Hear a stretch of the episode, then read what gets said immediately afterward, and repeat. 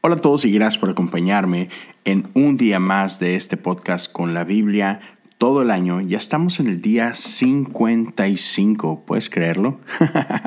Ahí vamos, vamos muy bien. Ha sido una bendición poder compartir contigo todo este tiempo. Mi nombre es Leo Lozano, pastor asociado aquí en Revive GMC en Pasadena, Texas. Y el día de hoy vamos a continuar con Mateo 13.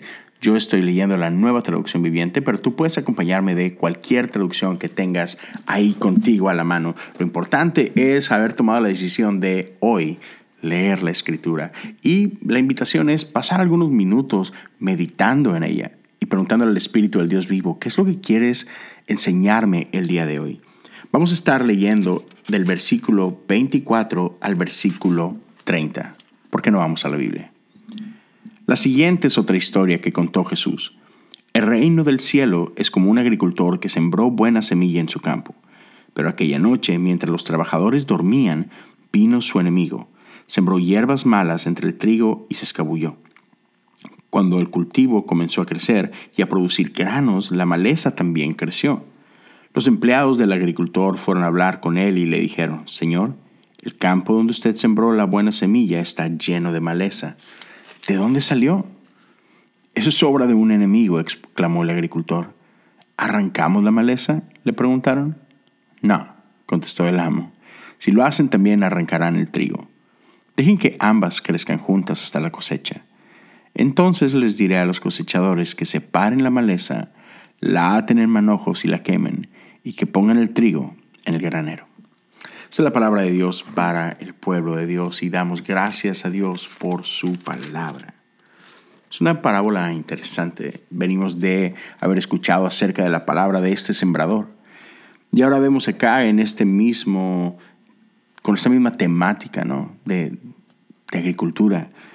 Y vemos que el reino de los cielos es como, es como un agricultor que sembró buena semilla su campo. Y sabemos que ese es Dios. Lo que viene de Dios es bueno.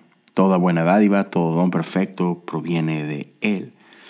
Pero, sin embargo, ah, por ahí hay gente que, que viene a nuestra vida y que empieza a dejar otras semillas que no vienen de parte de Dios. Hmm. ¿Quiénes son estas personas que vienen y siembran cosas en nuestra vida. Y no sé, en parte por ahí vemos esto, ¿no? Que, como que no hay mucho que podamos hacer. simplemente hay gente que va a venir a dejar otro tipo de semillas en nuestra vida. Y lo sabio simplemente es esperar que empiece a crecer. Y la hora, el momento en el que empezamos a poder separar lo bueno de lo malo, es cuando empezamos a ver el fruto.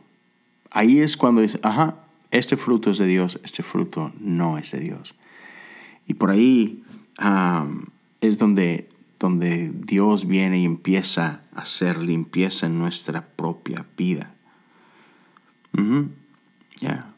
Hay cosechadores que van a separar lo bueno y lo malo. Así que, ¿quién es esta gente en tu vida que tiene permiso de venir a hacer esto?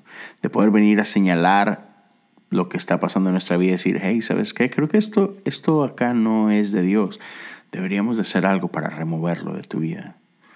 Pero muchas veces nos resistimos a, esto, ¿no? ¿no? No, no nos gusta que otros vengan a, a señalar este tipo de cosas, pero creo que son necesarias a veces. Y también es importante entender que de este lado de la eternidad, lo bueno y lo malo van a coexistir. Estamos en un mundo donde recibimos bendiciones de parte de Dios, pero también hay ataques del maligno.